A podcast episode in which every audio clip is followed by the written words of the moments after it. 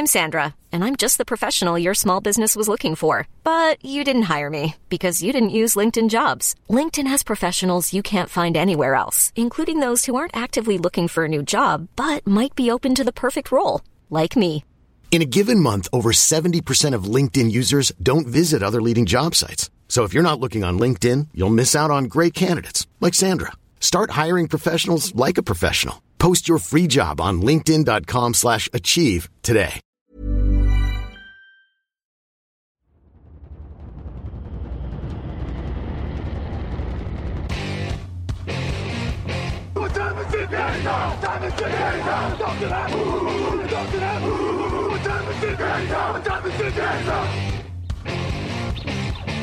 Got gun, Hulk left slot. Dixie left, T left. Mercedes, wide chip, Ricky. Fever left, 75, Katie, Omaha. Quick going.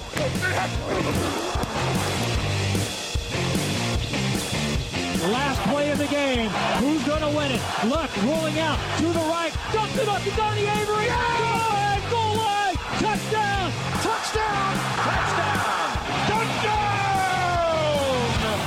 Hello, hello, bonjour et bienvenue à tous dans l'épisode numéro 697 du podcast Jean Actu. La matinée très heureux de vous retrouver comme toutes les semaines pour le débrief complet de la semaine. À mes côtés, comme hier, Raphaël Masmejean. Bonjour Raphaël. Salut Alain, salut à tous.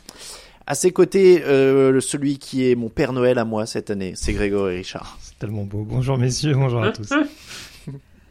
Je dis ça parce que nous serons réunis évidemment pour commenter les, le match sur Sisplay cette semaine le 24 à 19h. Euh, donc on, fera le réveillon avec vous. N'hésitez pas à nous tenir compagnie en allumant votre euh, votre écran euh, ou votre téléphone sur Sisplay pour qu'on ait de la, un peu de présence avec nous le 24 au soir à 19h.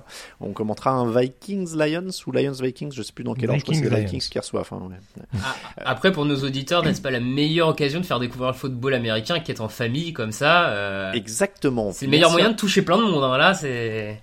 Merci Raphaël, tu le vends très bien. C'est exactement l'argument massue que nous allons devoir utiliser toute la semaine. Faites découvrir le football américain à votre famille avec ce Vikings Lions le 24 à 19h et vous aurez une deuxième chance le 31 à 19h évidemment. Avec vos amis.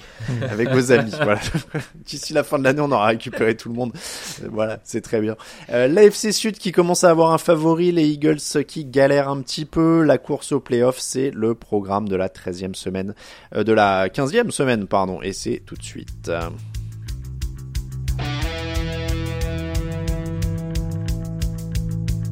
Actu, analyse, résultat, toute l'actu de la NFL, c'est sur touchdownactu.com.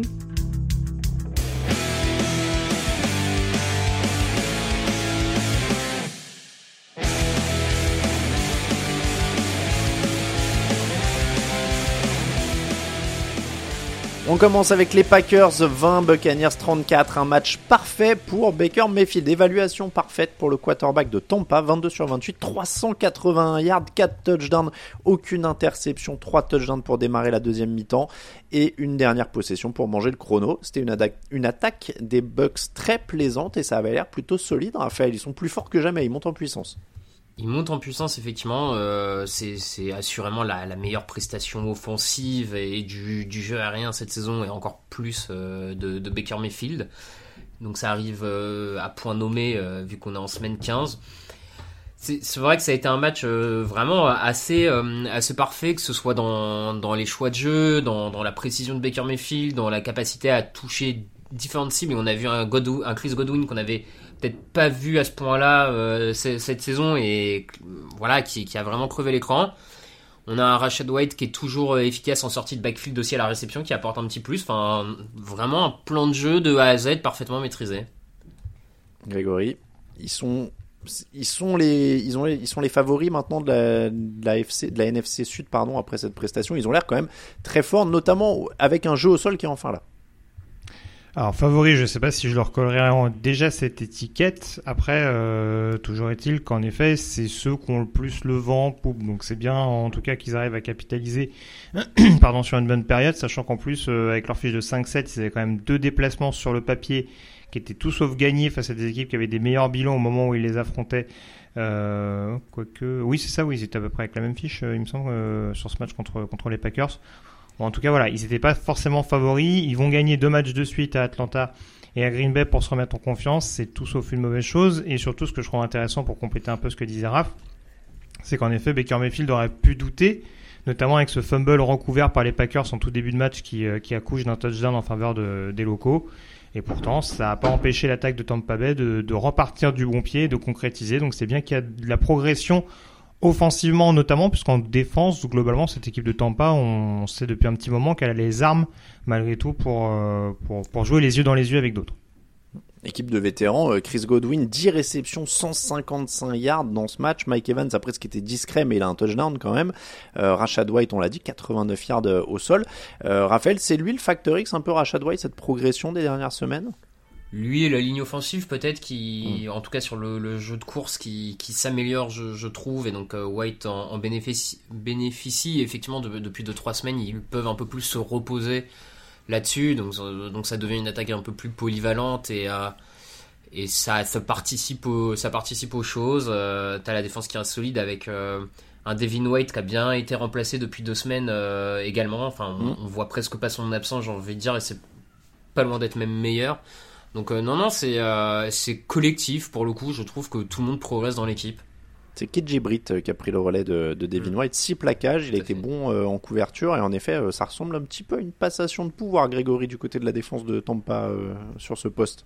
Oui, on a rajeuni l'effectif aussi en préparation des gros contrats ou en tout cas des fins de des fins de bail qui arrivaient pour pas mal de cadres et en effet, ça fait quand même un petit moment maintenant que Devin White un petit peu son mécontentement en interne, qui montre en plus un peu des, des signes de nonchalance. Donc, euh, je pense que oui, c'est pas forcément une mauvaise chose, pourtant pas d'avoir anticipé les choses et de profiter de cette absence du, du linebacker euh, vétéran pour, euh, pour éventuellement préparer la suite sur un front de seven qui a l'air déjà assez fourni. Est-ce que c'est une défaite pour la défense de Green Bay surtout? Parce qu'on a vu les stats, Grégory fait des gros yeux. Un peu, hein.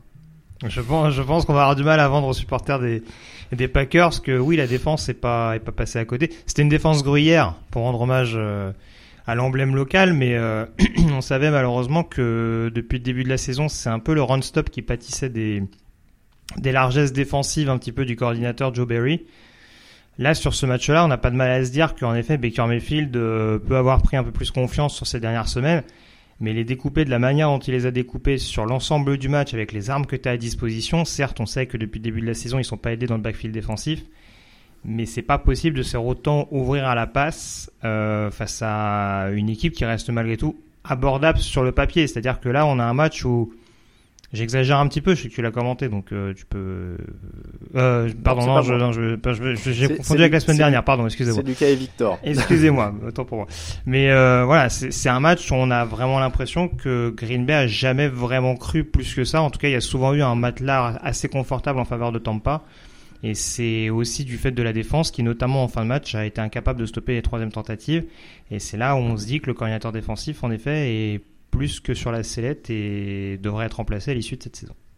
Raphaël, je dis euh, défaite de la défense de Green Bay parce que Jordan Love est encore plutôt solide, 29 sur 39, 284 yards, 2 touchdowns, aucune interception, sans énormément de jeu au sol pour l'aider. Il continue de distribuer même à des receveurs très très jeunes en plus. Oui, oui, oui, c'est euh, effectivement c'est avant tout une défaite défensive. Hein. On a une attaque de, de, Green Bay qui a globalement bien bien fait avancer la balle, donc c'est le problème vient pas tant de tant de là clairement. Greg a un peu tout dit sur la défense, hein, c'est euh, donc il y a, y a, pas, j'ai pas forcément grand chose à rajouter pour le coup. C'est pour ça que je t'interrogeais sur l'attaque. Oui, oui, non, mais je, je sais bien, mais euh, l'attaque euh, a bien a bien passé, comme euh, comme Jordan Love en fait le, le, fait depuis plusieurs semaines, tu vois. Je, mm. trouve qu'on là, là, désolé, je vais je vais casser l'ambiance, mais on est en semaine 15, on commence à avoir une vision de de ce que propose Jordan Love et bah, je, je, pense qu'on peut ne pas mentir à nos auditeurs. On est en semaine 15, on a une vision de certaines choses et des fois on a du mal à trouver des nouveaux sujets voilà, en interne dans la rédaction. Ça, donc, euh, Jordan Love, euh, oui, l'attaque avance bien. Euh, Peut-être que le sol a un peu manqué d'allant sur ce match, mais c'est même pas, ça m'a même pas tant choqué que ça. Il tombe sur une défense en face qui, qui, arrive à les bloquer de temps en temps, alors que leur défense à eux n'arrive pas à bloquer. Donc en fait, le, la, la, la, différence se fait là-dessus. Enfin. dernier mot, les Buccaneers, je le disais, sont quand même les plus impressionnants. En tout cas, ils sont sur la meilleure dynamique, c'est ça qu'on va dire. Oui. Bah là, oui, oui, euh, très clairement, les Packers ont marqué un gros coup d'arrêt la semaine dernière face aux Giants, alors qu'à l'inverse, euh, pas dans cette course à minima pour les wildcards. En effet, euh, là, s'il y a tiebreaker, égalité à l'arrivée, Mm. c'est une défaite qui peut faire beaucoup, beaucoup de mal aux Packers. Ouais, puis euh, je parlais même pour la division, hein, c'est quand même. Ouais, euh, C'est quand même là- là-dessus aussi. On va continuer justement dans cette division. Saints 24, Giants 6. Les Saints qui restent à égalité avec les Buccaneers dans la division parce qu'ils ont détruit les Giants. Seulement 193 yards pour New York, 7 sacs sur Tommy DeVito. Euh, pour la deuxième semaine de suite, pas de touchdown autorisé pour les Saints. Euh, ils ont profité d'une attaque en difficulté, mais surtout ils montrent des vraies qualités et des vrais playmakers en défense. On parlait de victoire, euh, de défaite défensive pour Green Bay. Là, c'est une victoire défensive pour New Orleans, Raphaël. Oui, victoire euh, euh, défensive pour New Orleans. On a un, un Pagnasson qui, qui, par exemple, sur le, le pass rush, euh, s'est vachement montré cette semaine. On, on, le voit, on n'était pas, enfin comment dire, on savait que la défense des Saints avait de la qualité quand même à tous les, échelons, et c'est vrai que là, ils commencent en plus à, à créer des, euh, des big plays, tout ça, donc ça, depuis deux semaines, ça, ça facilite la tâche de l'équipe. De toute façon, cette défense, c'est le moteur, c'est le moteur de l'équipe depuis le début de la saison, et effectivement, euh, là, il- on sent que tout le monde revient en plus bien en forme physique et ils sont en train de faire la différence. En début de saison, on avait un Carl Granderson, par exemple, qui était, qui était un des hommes les plus qu'on voyait le plus. Maintenant, c'est en train de tourner, donc euh, ils ont, ils ont une panoplie de, de bons défenseurs qui, qui montent en régime et ça pour le coup, leur dynamique défensive est vraiment intéressante ouais, en cette fin de saison. De Mario Davis 10 plaquages, un sac, Mm. Tano Passagnon 3 sacs, enfin ça a été euh, en effet hyper euh, hyper complet. Euh, Grégory, il n'y a, il y a pas grand chose à rajouter là pour toi du coup sur cette défense. Ils ont vraiment été dominants, ce qui est pas forcément le cas de l'attaque, même s'il y a eu du mieux. Oui, sur ce match-là, c'est quand même un match. Alors, c'est sûr que le score est pas est pas outrageant, on dira, euh, en faveur des en faveur des Saints. hein. Il n'y a pas 30 points euh, d'écart comme on a pu voir sur sur d'autres rencontres, mais c'est un match globalement où les Saints ont quand même été très très peu inquiétés. Il y a eu un, une première mi-temps où bon, on a mis un petit peu de temps à se trouver. En deuxième mi-temps, ça a été un peu mieux concrétisant. On a retrouvé notamment cette efficacité qui semble revenue notamment dans la zone rouge euh, depuis notamment le match face aux, aux Lions il y a il y a deux trois semaines de ça. Donc si les Saints arrivent à jouer à l'unisson comme ça, euh, sachant que la défense a un bon niveau depuis le début de l'année, ce sera forcément un client et c'est aussi ce qui m'amène à me dire que pour l'instant j'ai encore du mal à labelliser vraiment Tampa comme le favori de cette NFC Sud. Il va y avoir un Tampa New Orleans qui va arriver très prochainement. On sait que les Bucks ont gagné chez les Saints, donc euh, voilà, ça leur donne l'ascendant.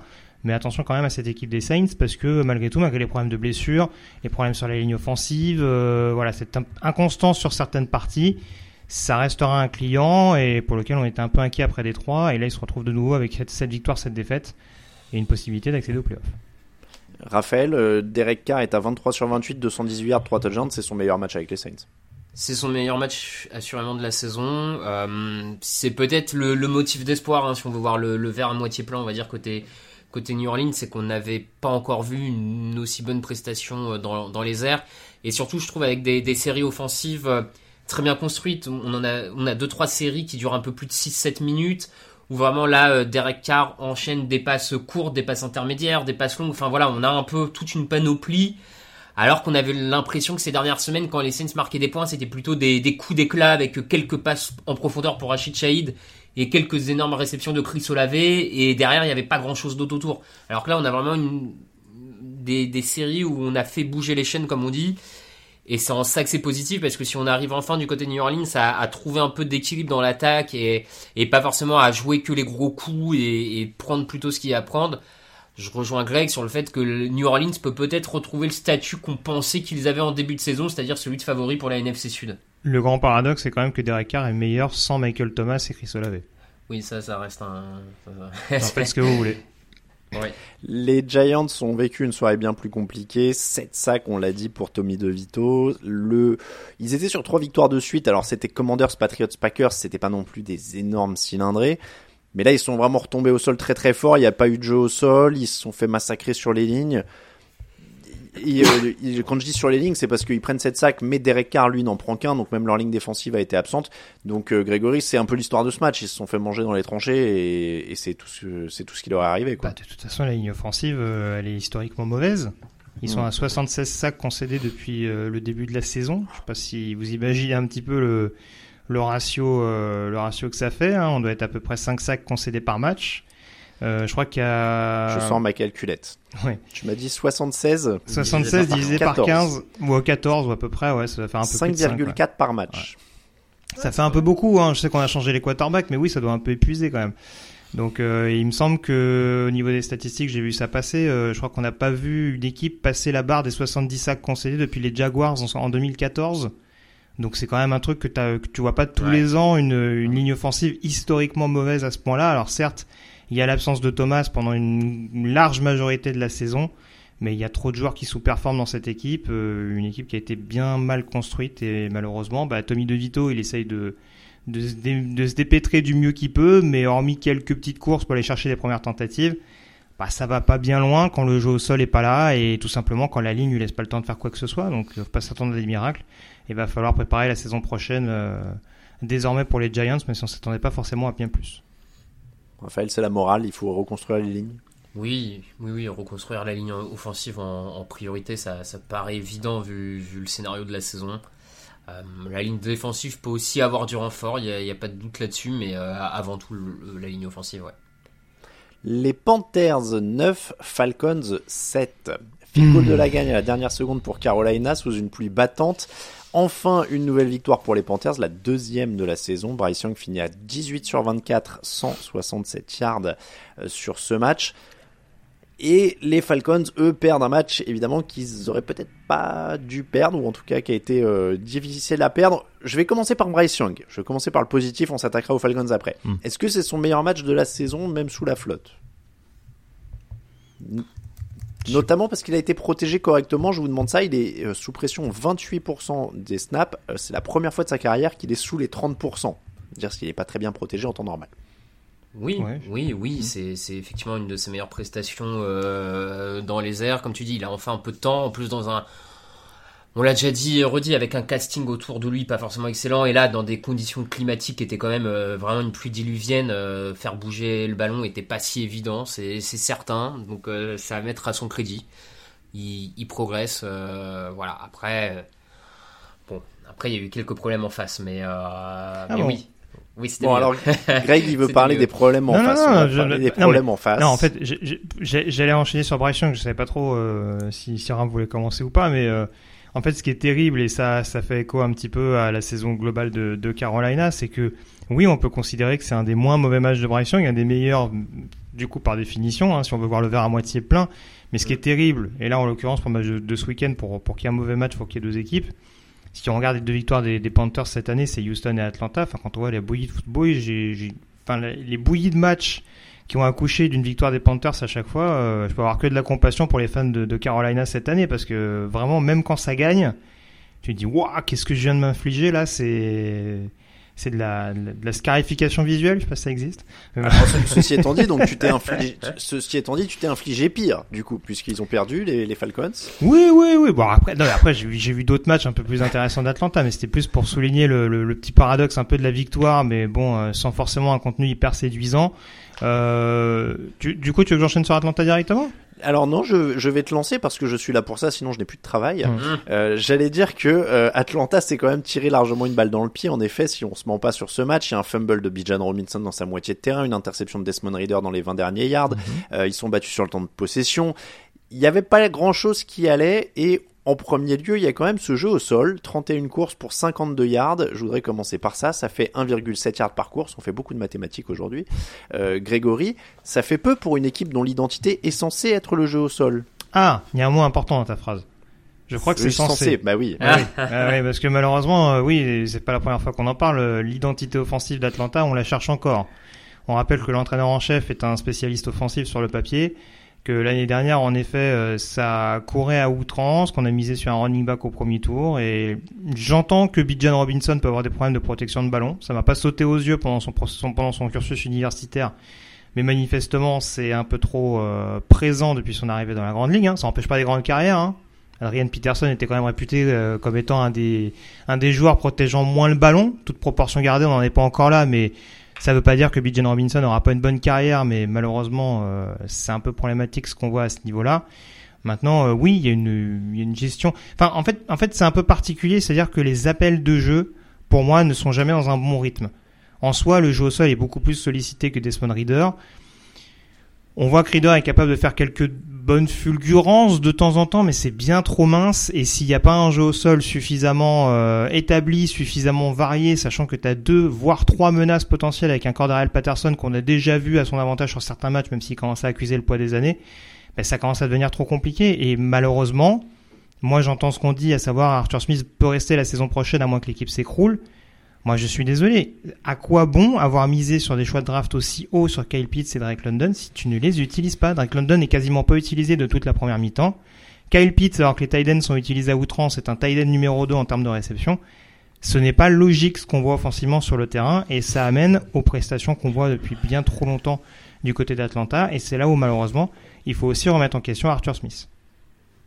Raphaël, est-ce que c'est du coaching? C'est vrai que les choix sont bons, les, sont parfois correct parce que mine de rien, l'esprit est là. Il y a 31 courses pour 20 passes. Oui, oui. Mais c'est l'exécution qui pêche dans ce cas-là.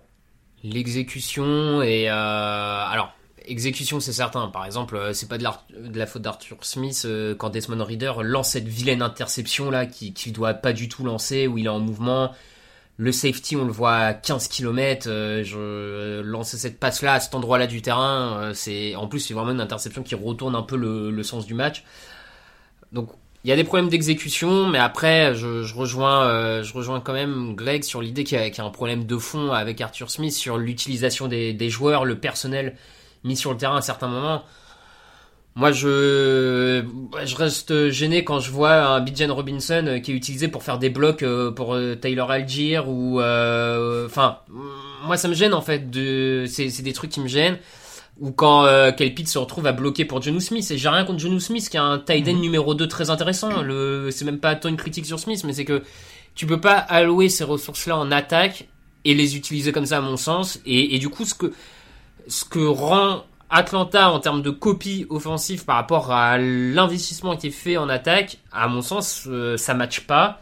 Et donc, euh, ça, c'est pas qu'une question d'exécution et ça, ça pose la question d'Arthur Smith et oui, il faut, il faut une remise en question, c'est certain. Parce que c'est ça le souci. Si tu n'avais pas mis autant, autant de premiers tours ces dernières années sur des joueurs offensifs, tu, tu, pourrais te dire, bon, ok, il a pas le matos. Mais là, a priori, euh, de ce que tu vois en termes de contenu, il y a ce qu'il faut. Juste, je termine juste là-dessus, Alain. Par rapport à ce qu'a dit Raph sur Desmond Reader, oui, c'est pas Arthur Smith qui, qui, en termes d'exécution, réalise les mauvais jeux réalisés par Desmond Reader. Mais en fait, cette saison 2023 est dans la continuité de ce qui avait été fait en 2022. C'est-à-dire que rapidement, Smith a déjugé Mariota au point de faire courir euh, ses joueurs quasiment 50 fois par rencontre. Et on a attendu la semaine 14 à peu près de mémoire, je crois, pour lancer mm. Desmond Reader dans le bain. Je veux bien, je veux bien croire qu'Arthur Smith n'est pas stupide et que peut-être au vu de ce que proposait Reader aux entraînements, il s'est dit que c'était pas le bon moment pour le lancer trop tôt. Mais malheureusement, ce temps d'adaptation retardé fait que bah, cette année, quand tu décides à lancer ce joueur dans le grand bain, et eh bah, manifestement, il n'est pas prêt, en tout cas pas suffisamment, parce que on voit qu'en fonction des cartons et des, et des matchs, il n'y a pas le même contenu tu me dis deux trucs un peu contradictoires. C'est on a attendu pour le lancer pour qu'il soit prêt. Finalement, il n'est pas prêt parce qu'on l'a pas lancé assez vite. Bah non, c'est pas pas contradictoire ce que je dis. Je dis que l'année dernière, on a attendu trop longtemps pour le lancer et que du coup, le manque d'expérience qu'il avait à l'issue de la fin de la saison dernière se répercute forcément sur cette saison et sur les choix qu'il peut faire. Est-ce que c'est pas parce qu'il était déjà mauvais l'an dernier qu'ils l'ont pas lancé si vite et bah, C'est ce que je dis. En, non, en soi, en soi, c'est ce que je dis. J'ai pas, j'ai pas la vision d'Arthur Smith à l'entraînement.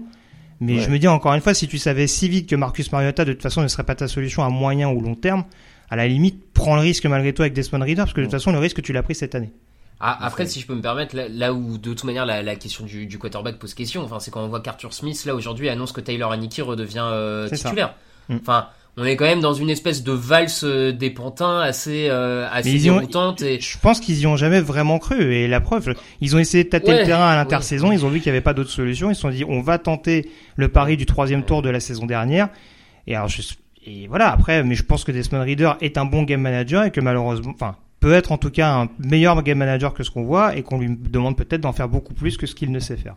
Ceci étant dit, l'ironie de la chose, c'est qu'il change de quarterback au, au moment de notre enregistrement alors que c'est même pas ce qui a l'air d'être le plus problématique dans ce qu'on vient de dire. C'est-à-dire que c'est l'inefficacité du jeu au sol, l'inefficacité des choix de jeu, euh, on met pas en valeur les, les joueurs qui ont été mmh. sélectionnés haut, etc. Je suis même pas sûr que ça change d'un quarterback à l'autre. En tout cas, je pense que c'est quand même l'attaque aérienne qui conditionne pas mal de choses. Je pense que les défenses adverses s'ajustent et que forcément, même si, même si la ligne offensive est moins, moins bonne l'année dernière aussi, forcément, si tu si es beaucoup plus euh, à l'attente de ce qu'il va proposer le jeu au sol, tu Mais- mets forcément plus de pression sur le quarterback Mais ce, que je demande, c'est est-ce qu'ils ont beaucoup plus utilisé Kyle Pitts et Drake London sur les deux matchs que, que Tyler Heineke joue? Tu vois ça, j'ai- Franchement, pas c'est- tellement. Hein. C'est ça, j'ai pas l'impression que le quarterback change grand chose dans le problème structurel des choix, quoi. Oui, oui, Donc, euh, Mm. bon, en tout cas, il est clair qu'à 6 victoires, 8 défaites après cette euh, défaite-là, les Falcons, puisqu'on vient d'enchaîner les trois prétendants à la NFC Sud, sont maintenant en retrait, statistiquement, hein, évidemment. Oui, en mais ils sont qu'à une victoire du leader de division. Hein. Ils, voilà, ils sont en retrait d'une victoire des, par rapport aux deux leaders, et ils ont l'air quand même d'être largement en retrait dans la dynamique Mm. aussi. Et ce sera avec Tyler Heineke sur le prochain match. Toujours dans la conférence NFC, là on parle des wildcards avec les Rams 28, Commanders 20. Les Rams qui sont actuellement la dernière équipe qualifiée pour les playoffs en NFC. Et c'est grâce à leur victoire sur les Commanders, succès relativement tranquille, même si la défense a laissé Washington revenir en fin de match. Il y a même eu un onside kick hein, en fin de match. Euh, deux fumbles de Kyren Williams en première mi-temps qui les empêchent de se détacher plus vite. Mais dans l'ensemble, c'était quand même une prestation dominante, Raphaël. Ouais, prestation dominante euh, offensivement et défensivement, j'ai trouvé. Alors oui, il y a, il y a ces petites pertes, il y a ces pertes de balles qui forcément sont, sont coûteuses et, et les empêchent d'avoir une fiche globale plus plus propre, plus nette et, euh, et plus dominante. Mais tu sens que quand, quand Los Angeles voulait, pouvait appuyer sur le sur l'accélérateur, il y avait quand même cette capacité. On a une attaque qui reste assez polyvalente. Hein, on passe aussi bien, on passe quasiment aussi bien qu'on court. Donc euh, moi je, trouve que les Rams c'était un peu dans leur continuité du match face à Baltimore euh, avec une équipe solide et qui peut euh, sur un match de playoff peut être chiante à jouer parce qu'il y a de l'expérience parce qu'il y a des jeunes avec un peu de talent et je, je, je voilà ça enfin c'est une équipe qui à mon sens sera pas très bonne à prendre en playoff on sait jamais euh, Il y, y a des, il y a des jeunes talents et il y a des, des anciens entre Ouais, guillemets ouais, ouais, euh, non. qui carburent hyper bien. Matthew Stafford 25 sur 33, 258 yards, 2 Mm. touchdowns. Cooper Cup 8 réceptions, 111 yards, un touchdown. Euh, Stafford qui est encore une fois très solide, Grégory. Oui, bah c'est c'est le Stafford qu'on espère euh, voir, euh, enfin qu'on avait déjà vu lors de sa première année du côté de Los Angeles, dont on sait qu'il est capable de ce type de, per- de performance-là. Et quand il est à 100%, en effet, euh, voilà, on l'a vu malgré la saison euh, un peu là aussi, euh, un peu, euh, un peu, euh, ah, j'ai plus le terme en tête, mais voilà, un- ah, voilà, un peu, un peu tronqué de, merci Raph, de, de Cooper Cup. Euh, voilà, ça n'a pas empêché de trouver d'autres solutions. On a un jeu au sol également qui arrive à s'établir. Donc, offensivement, il y a, il y a plein de- d'armes à sa disposition qui font que bah, ça lui permet de redevenir euh, létal. Et en effet, pour rejoindre un petit peu ce que disait Raph, c'est vrai que on sait que les Rams étaient sur une bonne phase depuis la semaine de repos. On pouvait se dire que cette défaite un petit peu crève-cœur en prolongation face à Baltimore dans un match qu'ils n'auraient pas forcément démérité de remporter, euh, ça aurait peut-être pu leur mettre un petit coup au moral. Bah, certes, en face, euh, ils ont une équipe qui a l'air un peu d'un sparring partner de temps en temps, mais en tout cas, euh, voilà, ils ont mis les formes pour assurer ce, ce succès-là et pour se, pour se mettre dans le bon rythme offensivement et défensivement, être un sérieux candidat pour les playoffs. On notera que Sean McVay a maintenu sa confiance à Kyren Williams malgré deux fumbles et il a plutôt payé, ça a plutôt payé en 27 courses, 152 yards, un touchdown à la fin. Euh, donc euh, on ont- parlait de sécurité du ballon tout à l'heure, Oui. tu vois, et ben, finalement. Ils ont souvent des problèmes de protection de balle quand même du côté des Rams et les, les running backs parce que Kamaker, Sonny Mitchell, il y a quand même des joueurs qui ont, qui ont un peu ce péché mignon euh, ces dernières années. ouais. En face, la grosse leçon, euh, ça va surtout être qu'on a mis Samuel sur le banc. Alors apparemment, il reste le titulaire. De ce que j'ai compris, malgré le fait qu'on l'ait mis sur le banc, il était à 11 sur 26, 102 yards, un touchdown, une interception quand il sort. Jacoby Brissett est quand même plus propre, alors c'est du garbage time, mais il a 8 sur 10, 124 yards, deux touchdowns. ouais oui Est-ce qu'on on fait jouer au- on continue à faire jouer Wells sur son plafond en fait quoi? Pour moi, pour moi, faut, enfin, faut continuer à faire jouer OL et, et, et voir ce qu'il donne. Ça, ça reste un jeune quarterback. Et de- en vrai, pour, enfin, à mon sens, hein, ce revirement de quarterback euh, un peu inutile, il est assez symptomatique d'un, Ron Rivera qui est d'un coaching staff qui est un peu, euh, pas dire qui prend l'eau, mais qui est, qui est perdu. Enfin, excusez-moi, mais est-ce qu'on peut parler quand même de cette dernière série offensive alors qu'ils sont menés euh, que de que d'un touchdown? Ils arrivent sur la goal line à 4 minutes et 47 secondes de la fin du match et leur dernière action se trouve à 1 minute et 46 secondes. Ils passent 3 minutes en situation de goal line où à chaque fois, à chaque snap, ils attendent 3 secondes avant la fin pour snapper. Ils passent quasiment 45 secondes par action alors qu'ils sont derrière au, au score. Enfin, je, désolé, mais c'est un coaching staff qui est perdu. mais perdu. Ça en, dit, ça en dit long aussi sur potentiellement la confiance que tu as en ta défense si combien même tu arriveras à marquer. hein. Oui, en plus, non, mais enfin, moi, je, je- je- bon. C'est une équipe qui avait gagné ses deux premiers matchs. hein. Ils, Oui, ils oui. étaient à deux victoires, zéro défaite. Euh, Là, ils en sont à cinq défaites de suite, sept défaites en huit matchs. C'est Oui. très très compliqué. Après, ils avaient battu Arizona et Denver pour démarrer, euh, quand on, quand on se rappelle, notamment le début de saison des Broncos. Mm. Et ils ont battu les Falcons aussi. Ils ont battu les Falcons, tout à fait, euh, avec un grand match de Desmond Reader déjà à l'époque. Mais euh, non, non, je pense que pour rejoindre ce que dit Raph, euh, voilà, pff, moi je veux bien mettre Jacoby Brissett, mais de toute façon, on sait que c'est une équipe en fin de cycle. euh, je pense que Ron Rivera est un très bon géo, mais qu'à la fin de la saison, on va peut-être falloir mettre un entraîneur en chef et qui arrive en effet à gommer euh, les trop nombreux défauts de cette, euh, de cette équipe-là, qui encore une fois a été capable sur des matchs de nous montrer vraiment un visage très intéressant et sur d'autres semaines de s'écrouler littéralement et de proposer euh, de la bouillie, notamment sur la ligne offensive, même si bon. On semble, on semble vivre la fin de l'ère Ron Rivera. Je pense qu'on peut le dire, ouais. Très Il y a des coachs, très on n'est pas sûr. Je pense que Rivera, si le Black Monday lui est pas fatal, je ne comprends pas tout. Ouais. Très crépusculaire. Petite pause et les autres matchs. I'm Sandra, and I'm just the professional your small business was looking for. But you didn't hire me because you didn't use LinkedIn jobs. LinkedIn has professionals you can't find anywhere else, including those who aren't actively looking for a new job but might be open to the perfect role, like me. In a given month, over 70% of LinkedIn users don't visit other leading job sites. So if you're not looking on LinkedIn, you'll miss out on great candidates like Sandra. Start hiring professionals like a professional. Post your free job on linkedin.com/achieve slash achieve today. Hey, Kurt Warner here. Hi to everybody at the Touchdown Podcast.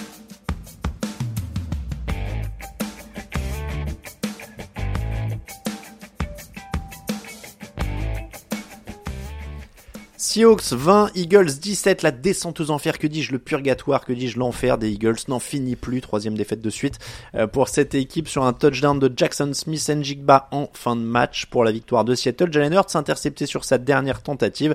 Est-ce qu'il est l'heure de s'inquiéter pour Philadelphie, Raphaël?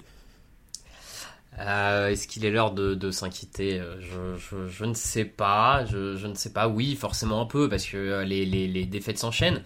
Après, c'est vrai que hum, ce qui est un peu étonnant dans ce match, quand tu regardes la première mi-temps, tu dis ok, Philadelphie a retrouvé son jeu au sol. On a un jeu au sol beaucoup plus varié. Ça court très bien. Le ballon est gardé très longtemps. Et t'as l'impression que la, la machine est remise en route.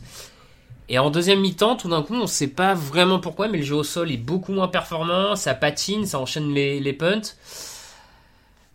La défense euh, reste limitée, donc elle fait des erreurs, mais depuis le début de la saison, de toute manière, cette défense fait des erreurs. Euh, donc, si, si tu prends la première mi-temps, j'ai envie de dire, ok, il y a peut-être les clés pour revenir sur le devant de la scène. Euh, si tu regardes la deuxième mi-temps, effectivement, c'est l'alarme, c'est l'alarme incendie, certainement.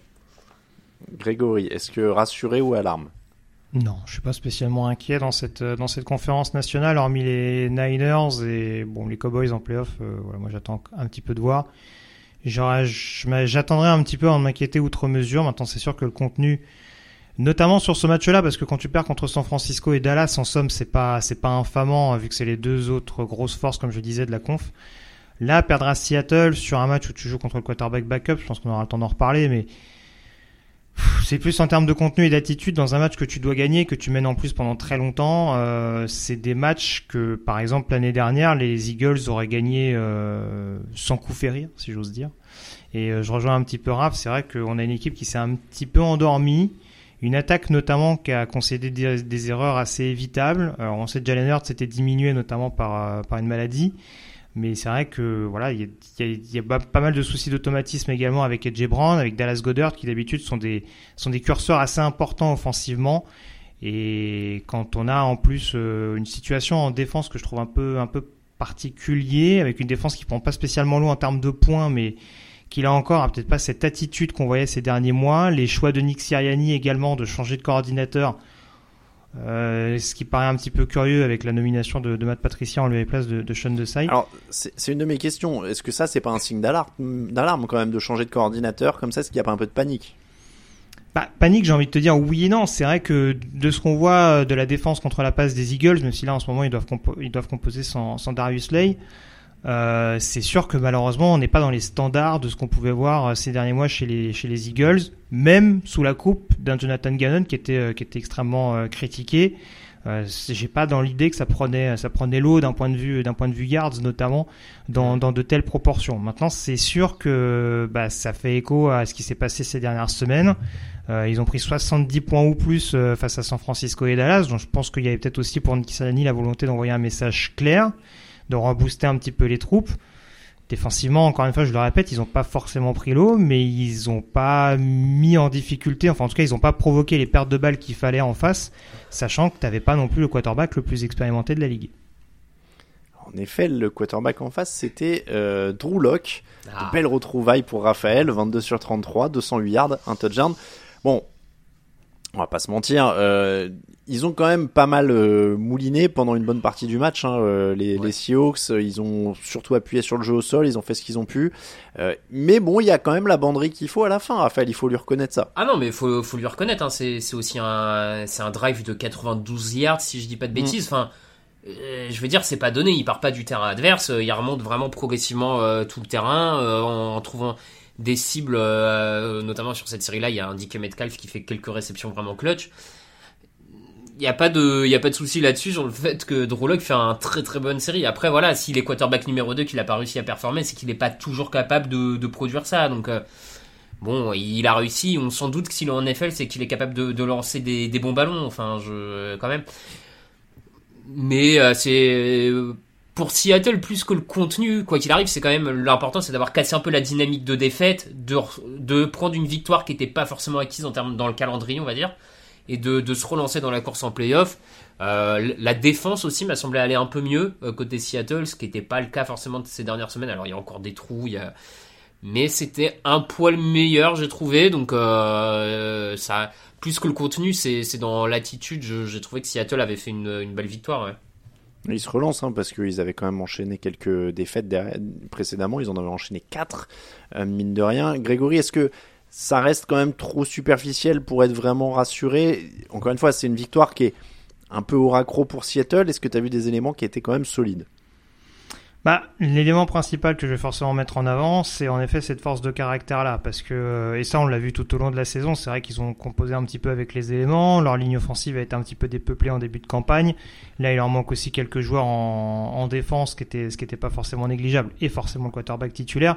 Donc c'est vrai que même si c'est pas toujours très très beau d'une semaine à l'autre, même si on a toujours des appels un petit peu curieux de Pete Carroll, même si on a une attaque et une défense qui ont du mal à jouer euh, sur le même rythme sur une rencontre, globalement il y a cette force de caractère, il y a des cadres qui arrivent à sortir offensivement et défensivement pour permettre à Seattle de gagner, parce que là très clairement on parlait des équipes de NFC Sud tout à l'heure, si Seattle perdait ce match, ça pouvait vraiment commencer à sentir le roussi par rapport aux adversaires directs. Là en Bah plus oui. à mon sens ils ont trois derniers matchs de saison régulière qui sont assez abordables. Je crois que de mémoire, ils terminent au moins avec euh, Pittsburgh et Arizona, donc euh, c'est pas non Titans, plus. euh, Steelers, Cardinals. voilà, donc c'est quand même trois équipes sur le papier, surtout vu les dynamiques actuelles, qui semblent malgré tout dans leur corps. Donc c'était vraiment le match qu'il fallait gagner. Honnêtement, c'est principalement ça que je retiendrai. Après, on est d'accord qu'en termes de contenu, il y a des choses qui sont largement correctives. Euh, Raphaël, on- je refinis quand même sur les, les Eagles. On n'a pas parlé de la prestation de Jalen Hurts, 17 sur 31, deux interceptions. C'était un candidat, alors il y a deux touchdowns au sol, hein, mais c'était un supposé candidat MVP. Là, on en a fini avec ça, j'ai l'impression. oui oui oui je, je sais pas s'il a vraiment été en course pour le MVP cette saison Ouais, Je- quand même, hein. peut-être peut-être Oui, qu'il y a eu une ouais, phase ouais peut-être peu, ouais. j'avoue j'ai j'ai plus forcément tout tout en tête là-dessus mais oui, trop de ballons perdus cette saison, euh, quatre défaites, euh, a priori ils seront pas premiers de la NFC. Enfin, ouais, ouais, je, suis d'accord sur la copie, sur la performance individuelle, euh, il sera pas, il la, la course au MVP est finie pour lui, oui. Et justement, le MVP, il est peut-être du côté de San Francisco. Cardinals 29, 49ers 45. Les Cardinals qui se sont accrochés grâce à 234 yards au sol, mine de rien. Euh, mais les 49ers ont fini par se détacher grâce à Brock Purdy et Christian McCaffrey. Brock Purdy, 16 sur 25, 242 yards, 4 touchdowns, aucune interception. Christian McCaffrey, 18 courses, 115 yards, 1 touchdown et en plus 72 yards et 2 touchdowns à la réception. C'est lequel des deux le MVP Oh, quand même. Grégory. Quand même. Il veut se lancer. Bon, pour moi, McCaffrey, les yeux fermés. McCaffrey les yeux fermés. Raphaël. McCaffrey aussi, les yeux fermés, je sais pas, mais euh, McCaffrey. Enfin, un, œil- un œil ouvert si tu veux. Ok, euh, bon, très bien. Euh... J'étais en train de chercher des choses. Bon, euh, ok, McCaffrey, euh, Purdy sous pression, c'est quand même 5 sur 7, 96 yards et 2 touchdowns. On... on est d'accord que McCaffrey est la base du truc, mais Purdy est quand même en train de gagner sacrément son pari. Il y a eu une petite période de doute. Il est quand même en train de gagner son pari. Sur ce match, il est impeccable, Raphaël. Oui, oui, non, mais il est impeccable sur ce match. Il est même impeccable depuis euh, plusieurs, euh, plusieurs matchs. Il y a eu effectivement, comme tu l'as dit, cette période de doute, mais qui était sur deux matchs, dont un match qu'il avait plus ou moins quitté sur commotion. Enfin, un peu, un peu étrange, quoi, Mm. où on l'avait quand même remis sur le terrain aussi un moment, et puis il était ressorti. Bon, bref. Il est impeccable, il exécute et parfaitement ce qu'on lui demande de faire. euh, il est très précis, il lance des super passes. Non, non, il y a, rien à dire. C'est un, très bon quarterback, c'est un des meilleurs quarterbacks de la saison. Je veux dire, euh, en disant que McCaffrey est plus pour nous le MVP, c'est pas retirer le mérite de, euh, de Brock Purdy, bien entendu. Et l'attaque des, des 49ers est aussi bonne parce qu'ils ont un quarterback qui peut faire un peu plus que ce que Garoppolo, Garoppolo faisait. Ça, euh, je suis d'accord là-dessus. Maintenant, l'armada offensive autour de lui est tellement bonne, tellement de qualité, avec des joueurs capables de créer tellement à partir de peu, que bah forcément, ça c'est aussi un peu en sa défaveur. Il y a pas, il y a, c'est vrai. Après, euh, et puis sans parler de Kyle Shanahan, hein, parce que mine de Oui, rien, le bien chef d'orchestre ouais, de tout ça, c'est quand même, c'est quand même Kyle Shanahan. Euh, j'ai j'ai écouté nos confrères de The Athletic débattre des, du génie de Kyle Shanahan euh, aujourd'hui, et je me disais, je vais peut-être rajouter ça dans mon fauteuil, le fauteuil jeudi à 20h, bien sûr, n'oubliez pas cette semaine, euh, avec des débats, euh, Kyle Shanahan ou Bill Belichick, tu vois, par exemple, trouver un truc un peu, Ouais. tu vois, que le titre soit un peu catchy sur les réseaux sociaux, quoi. Je Un vois. truc un peu. Euh, les Cardinals sont restés dans le match, euh, je le disais, grâce à leur jeu au sol. Euh, c'est un peu euh, une anomalie qu'ils aient pris autant de yards au sol, Greg, les, les 49ers, parce qu'ils étaient privés de leurs deux meilleurs defensive tackles, donc ça a créé une brèche. Oui, à mon sens, il y a une défense que j'ai trouvé un petit peu laxiste par moment, euh, pas mal de plaquages manqués, notamment de la part de Fred Warner de mémoire, si je me rappelle de quelques séquences. Mais euh, oui, c'est sûr qu'on a déjà vu cette défense des Niners, notamment cette dernière semaine, un peu plus acharnée euh, face aux coureurs adverses. Donc là, je pense que l'essentiel, c'était de pas concéder plus de bobos qu'il y en avait déjà. Mais en effet, je te rejoins, l'absence des linemen défensifs intérieurs, ça n'a pas forcément aidé la défense des Niners. Ça a pu permettre à cette attaque d'Arizona, qui on le répète depuis le début de la saison, euh, démérite pas forcément euh, offensivement. Euh, qu'ils arrivent à bien faire tourner le jeu au sol, c'est pas non plus euh, scandaleux. Après, c'est sûr que 234 yards euh, face aux Niners, euh, voilà, ça prend des proportions où on peut se demander si en face on n'a pas été un peu trop permissif. On était un petit peu permissif en effet. Kyler Murray euh, a aussi fait son match, 26 sur 39, 211 yards, un touchdown, deux interceptions. Il y a un pick six qui fait très mal. Mais je l'ai pas trouvé si mauvais, Raphaël, même si les stats sont un peu durs. Je te rejoins, je l'ai, je l'ai, je l'ai pas trouvé non plus mauvais. Peut-être encore un peu un manque de, de confiance envers certaines de ses cibles. Euh, il, il insiste beaucoup sur euh, McBride notamment, qui est, qui est sorti en cours Mm. de match et, euh, et voilà. Donc peut-être qu'il, faut qu'il développe un peu plus d'alchimie avec d'autres cibles. Mais globalement, Pardon, j'allais dire, faut, faut dire qu'il lui manque euh, et Marquis Brown et, Ouais. et Michael Wilson aussi. C'est sûr non, non, mais bien sûr, bien sûr. hein, c'est, c'est, deux cibles importantes qui, qui manquent, mais du coup, c'est vrai que le reste, il- on, on le sent peut-être un peu moins à l'aise avec. Comme tu dis, c'est comme vous avez dit, c'est, une attaque d'Arizona qui, finalement cette saison euh, fait peut-être un peu mieux que ce que tout le monde attendait en termes de, production. Donc euh, Gannon est, dans, de la- revue d'effectifs, il continue de poser les bases pour l'an prochain et, bon bah ils, ils finissent la saison, j'ai envie de dire, ils la finissent et voilà quoi. Titre de la NFC West assuré euh, pour les 49ers. Maintenant, il faut aller chercher la tête de série numéro 1. On passe en AFC. Patriots 17, Chiefs 27. Les Chiefs qui ont été un peu accrochés en début de match. Ils ont fini par se détacher, notamment grâce à Clyde Edwards Heller. Il y a du mieux avec des choses comme euh, Rashi Rice à 9 réceptions alors qu'il a été ciblé 9 fois, donc ça a été efficace. Mais il y a aussi toujours beaucoup d'erreurs. Est-ce qu'ils s'en sortent bien parce que c'est très faible en face, Raphaël? Forcément, c'est dans l'équation, euh, la, la, faiblesse de l'équipe en face euh, fait, fait que c'est plus facile pour Kansas City de, de s'en sortir et de, de rendre cette copie, ça c'est certain. Mais après, comme, euh, comme tu le dis, je, je trouve quand même qu'on a un Rashi qui est vraiment en train de s'établir comme le receveur numéro 1 de cette équipe. Alors ça veut pas dire, ça veut pas forcément encore dire receveur numéro 1 dans le top de la ligue, etc. Mais en tout cas, il devient la vraie cible numéro 1 de cette équipe au poste de receveur. Euh, et j'ai trouvé qu'on a qu'on a aussi vu Andy Reid un peu plus imaginatif qu'en début de saison sur les sur les actions offensives. On a vu quand même quelques belles euh, belles actions appelées, des, des jeux un peu originaux. Donc ils sont offensivement en train de retrouver un peu d'allant.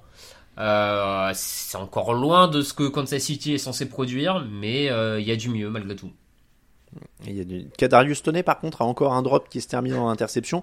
Grégory, euh, Andy Reid va-t-il mourir pour euh, Kadarius Toney? Parce que vi- visiblement, il a décidé de jamais le lâcher. hein. Je Il a encore dit après le match qu'il lui faisait confiance. Je ne sais pas, mais pour rejoindre ce que disait Raph, c'est sûr que je trouve que Andy Reid et Matt Nagy ont mis un petit peu de temps euh, que, à enfin ouvrir les yeux et se rendre compte qu'en effet, euh, sorti de Rashi Rice, malheureusement, il n'y avait pas beaucoup de receveurs extérieurs qui étaient capables justement de d'utiliser à bon escient Patrick Mahomes. Alors je veux bien qu'on essaye d'assumer un, un, un système offensif très axé sur la prise d'espace et la rapidité, mais si malheureusement euh, tes joueurs courent vite mais sans le ballon, ça devient un petit peu compliqué. Donc euh, en effet, je pense que Kadarius Tony euh, marque très honnêtement pas des gros gros points. Encore une fois, c'est un joueur qu'ils ont récupéré un petit peu de manière chanceuse l'année dernière après son après son cut des Giants. Donc je sais pas éventuellement euh, ce qu'en attendent les, les Chiefs. Ils vont essayer d'être un peu plus patients avec lui, mais malheureusement, on, se rend compte aussi de ce qui de ce qui posait problème. Euh, sans doute ce manque d'exigence qui fait un petit peu tâche dans ce dans ce que dans ce que demandent les Chiefs. Et, je pense que ça rejoint un petit peu justement ces erreurs et cette, cette nervosité globale qu'on voit depuis maintenant trop de semaines, je trouve, euh, de la part de Patrick Mahomes, euh, de la part de, euh, de, de, l'encadrement en règle générale. Isa- Isaiah Pacheco qui a été expulsé, il me semble, il y a, il y a 15 jours de ça sur, sur le match des Chiefs. Donc voilà, c'est c'est des choses qui sont pas anodines et ce serait bien de remettre un petit peu, de refaire un petit peu de ménage offensivement dans cette équipe-là pour être sûr que vraiment au mois de janvier, tous les voyants soient au vert au moment d'affronter les cadors de l'AFC.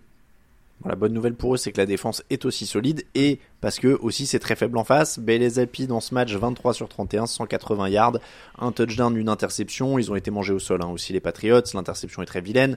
Ce qu'il a du positif quelque part dans cette attaque de New England, on parlait de choses qu'on savait là au bout de 15 semaines tout à l'heure. Euh, J'ai l'impression que Raphaël, ça fait partie des équipes les Patriots où on n'a plus grand chose à dire quoi. Ils sont Mm. à 3 victoires, 11 défaites et on sait ce qu'ils ouais, sont. Quoi. plus grand chose à dire. En plus, ils ont eu quelques blessures euh, en attaque. Déjà qu'ils ont peu de bons joueurs en attaque, mais ils ont Mm. eu euh, quelques blessures qui, qui les ont pas aidés. Sur les deux dernières semaines, moi je trouvais ça positif qu'on voit de plus en plus Hunter Henry et qu'on revienne à un système qui appuie un peu sur les tight ends. euh, parce que c'était une des rares qualités de cet effectif. Donc ça c'était positif. Et d'ailleurs Henry avant qu'il sorte sur blessure fait quand même un bon match pour le coup. Euh, donc voilà, c'est ça fait partie des bonnes choses. Maintenant c'est trop peu et trop, oui c'est tout simplement trop peu pour pour quoi que ce soit d'autre cette saison. Ouais.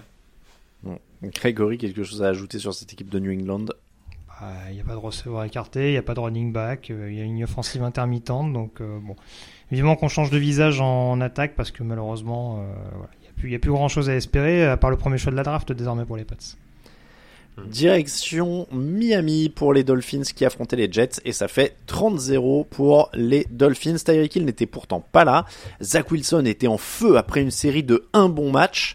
Euh, tout était réuni évidemment pour une surprise et euh, les Dolphins ont roulé sur ce match. On taquine un peu parce que quand je dis que tout était réuni pour une surprise parce qu'on doit vous le dire en interne hein, dans les pronos de la rédaction. Euh, on a Victor Roulier qui a changé son prono une demi-heure avant le match quand il a appris que Tyreek Hill était inactif. Et, et je dois encore saluer cette Comme décision. quoi on qui traite de euh, Victor de haters des Jets, c'est pas vrai. Euh, Ah ouais, non, vous voyez là, il a choisi les Jets, euh, il a bien fait pour nous. Euh, Tua Tagovailoa a commencé le match avec 13 passes complétées de suite et ça a donné à la fin 21 sur 24, 224 yards, un touchdown. Euh, c'était le match qui, f- est-ce que c'était le match qu'il fallait à cette attaque finalement, Grégory, sans Tyreek Hill pour prendre un peu de confiance? Est-ce que c'était le match qu'il fallait? Je sais pas. Après, je pense que ça fait toujours, ça fait toujours plaisir de mettre deux tartines dans une saison à cette grosse défense des Jets malgré tout, même si malheureusement, euh, il n'y a pas que la défense qui joue sur une rencontre. Mais euh, ouais, à mon sens, l'attaque de Miami était assez dans ses standards sur ce match-là. C'est sûr que Tyreek Hill fait défaut, mais on découvre pas non plus la faculté qu'a Jalen Waddle de, de pouvoir éventuellement sortir du chapeau. C'est sûr qu'il est beaucoup plus utilisé en réserve, mais on a presque l'impression qu'il a qu'il a pris les mêmes les mêmes le, le même rôle, les mêmes fonctions que que Hill sur cette partie-là pour découper dans le registre profond les Jets. Et quand cette équipe de Miami bah, est capable de, de trouver un petit peu de rythme et d'accélérer, bah, quel que soit le receveur qui est sollicité, c'est ça, ça devient ça devient compliqué. Et là, malheureusement, euh, du côté des du côté des Jets, euh, on n'a pas tenu bien bien longtemps. La défense, en tout cas, n'a pas pu tenir bien bien longtemps. Et forcément, ça a rapidement donné un match à sens unique, comme on le voit depuis le début de la saison, un peu trop souvent. Raphaël, est-ce que c'était le match qu'il leur fallait? Peut-être. Grosse peut- défense, Oui, sans oui. Non, meilleurs non, non, joueurs, mais peut- peut-être qu'effectivement, euh, cette capacité à avancer aussi bien en attaque sans, sans Tyreek Hill permet un peu de rassurer tout le monde sur, sur le niveau de chacun et de se dire, ok, on, on, sort d'une euh, Tyreek Hill dépendance, donc sans doute que ça fait du bien psychologiquement un peu tout le monde. Et même à Mike McDaniel, ça lui permet peut-être de, repenser des fois ses appels de jeu, de se dire ok, on, peut essayer de faire un, peu sans Tyreek Hill par moment. Donc c'est positif c'est certain. Euh, après, euh, c'est bien, mais de toute manière, pour gagner, ils auront besoin de Tyreek Hill. Donc, euh, je veux dire, c'est. Et en fait, si tu veux, vu que j'ai pas répondu à ta question vraiment, Alain, moi, pour moi, c'est bien pour Miami, mais ce sera encore mieux quand ils auront battu, je pense, une équipe d'un autre calibre, sans faire un jour au Jets. On sait que le gros problème cette saison qu'on met les concernant, malgré la grosse attaque qu'ils ont, c'est le fait de pas être capable de battre des équipes avec des bilans flatteurs. Donc, ils vont avoir Dallas et Buffalo, notamment à la maison dans les prochaines semaines. Là, à mon sens, ça va être un révélateur plus important que ce qu'on voit du visage des Jets euh, actuellement. Oui, j'allais en effet te dire que ça va arriver vite puisque mm. c'est Dallas la semaine prochaine. Donc là, il y, aura déjà belle affiche. Euh, en défense, ça marche bien pour euh, Miami. Alors évidemment, en face, ça n'a pas été incroyable, mais ils limitent les Jets à 11 first down. Ils ont réussi 6 sacs. Il y en a 3 pour Bradley Chubb. Est-ce qu'on dit que ça fait du bien ou alors on dit pas du tout parce que la ligne offensive des Jets est tellement nulle que de toute façon, voilà, c'était une formalité Ouais, c'est un peu ça. Malheureusement, euh, c'est désolé pour Miami et ses fans, mais moi je suis un peu dans, dans cet état d'esprit-là. Ils ont tellement dominé la ligne offensive des Jets qui est pas bonne, qui est une des moins bonnes de la ligue, que bon bah ça a fait la différence un peu trop facilement et je suis pas sûr que ce soit là-dessus encore une fois que, que la défense de Miami veuille, vraiment être testée en fait.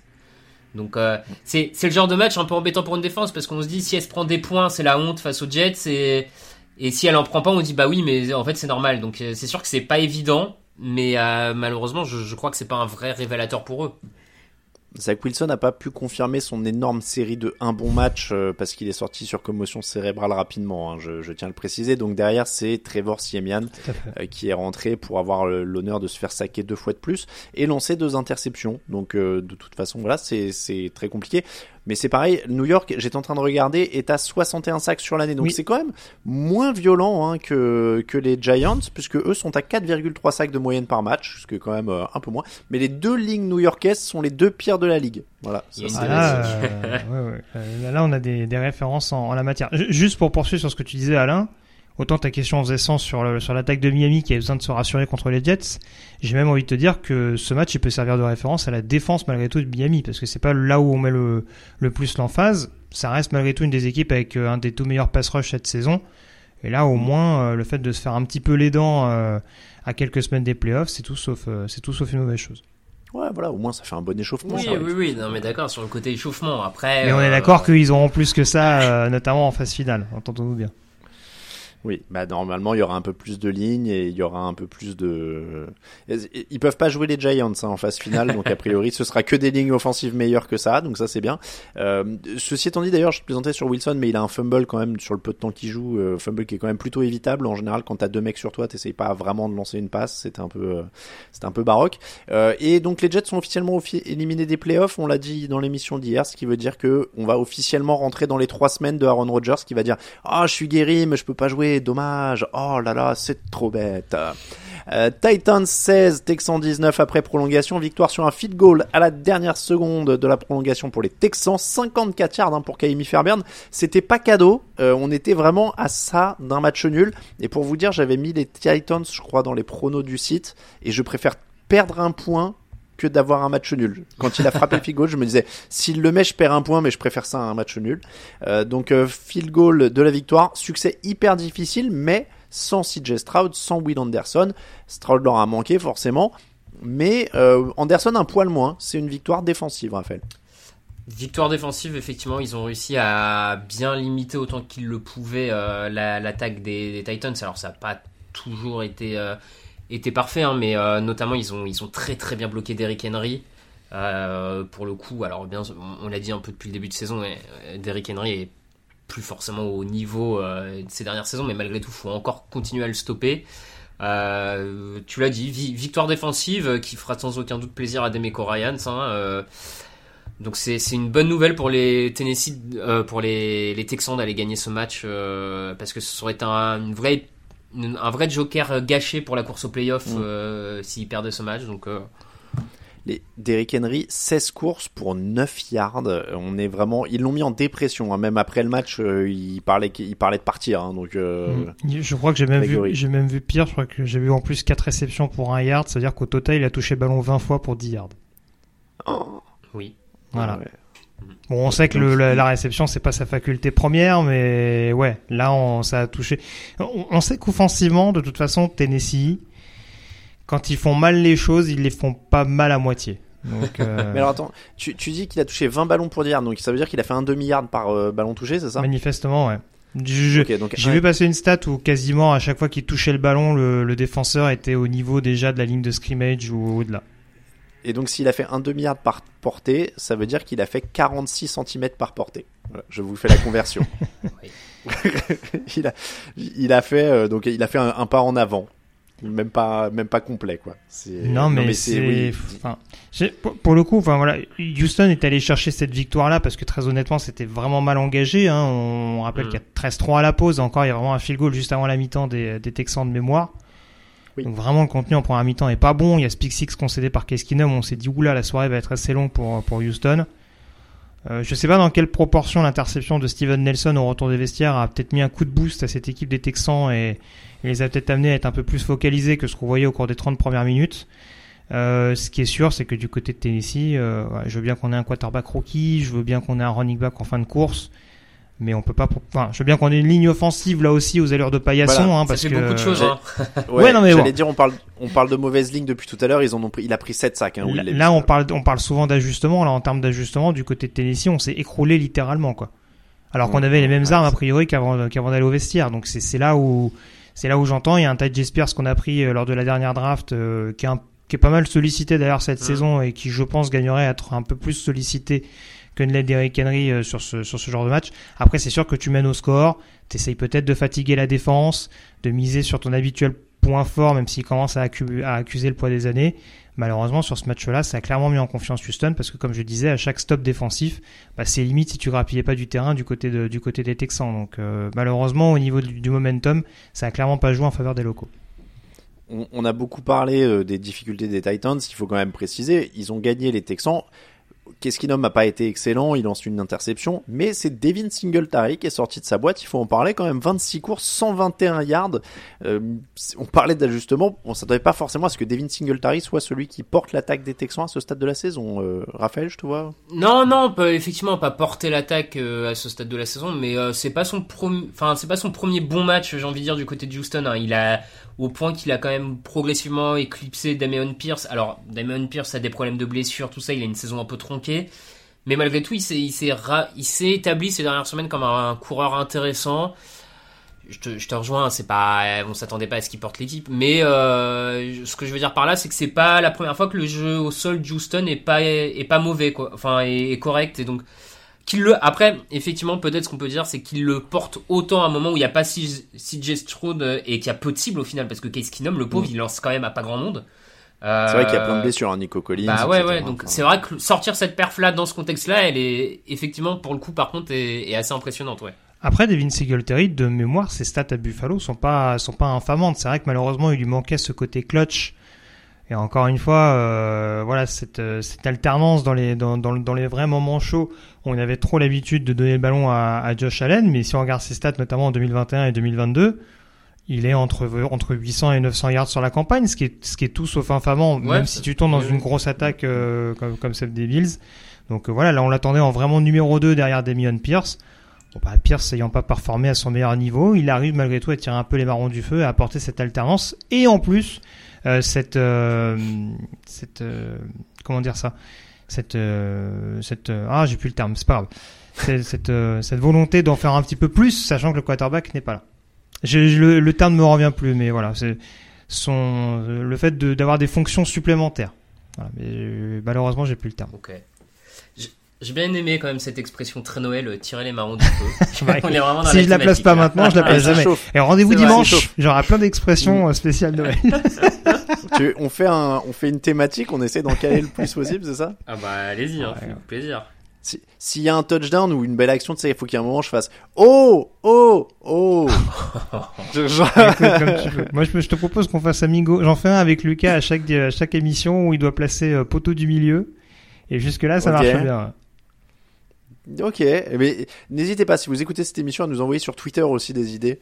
Euh, on, on est preneur parce que euh, bon, c'est le réveillon quand même. Faut qu'on qu'on s'amuse un petit peu.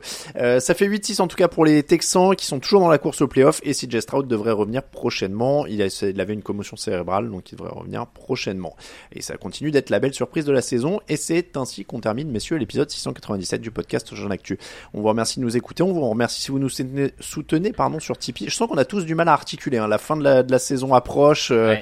le froid, le mois de décembre. euh, le... Enfin bon, là moi je suis un peu. euh, Va falloir que je dorme un peu avant le réveillon de, de dimanche. Euh, je disais donc on remercie ceux qui nous soutiennent sur Tipeee.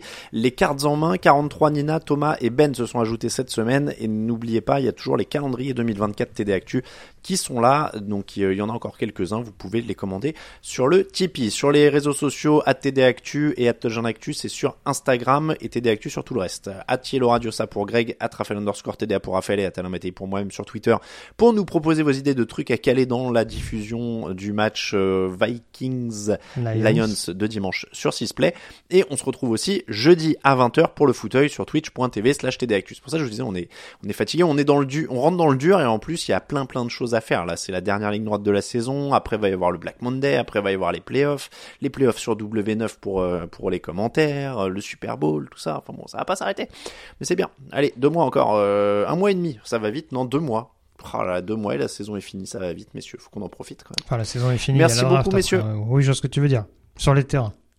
Ah ben moi euh, non mais moi ouais ouais moi Pour toi, je, oui. je travaille plus à je travaille plus à partir du 13 février. Après c'est Greg Jean-Michel Victor tout ça euh, Niti euh, mais voilà moi je suis je suis en vacances le 13 février. Merci beaucoup messieurs. On se retrouve donc très vite sur les antennes de TDA c'est Victor et Raoul que vous retrouvez demain pour la preview de la semaine 16 déjà. Merci à tous. Ciao ciao.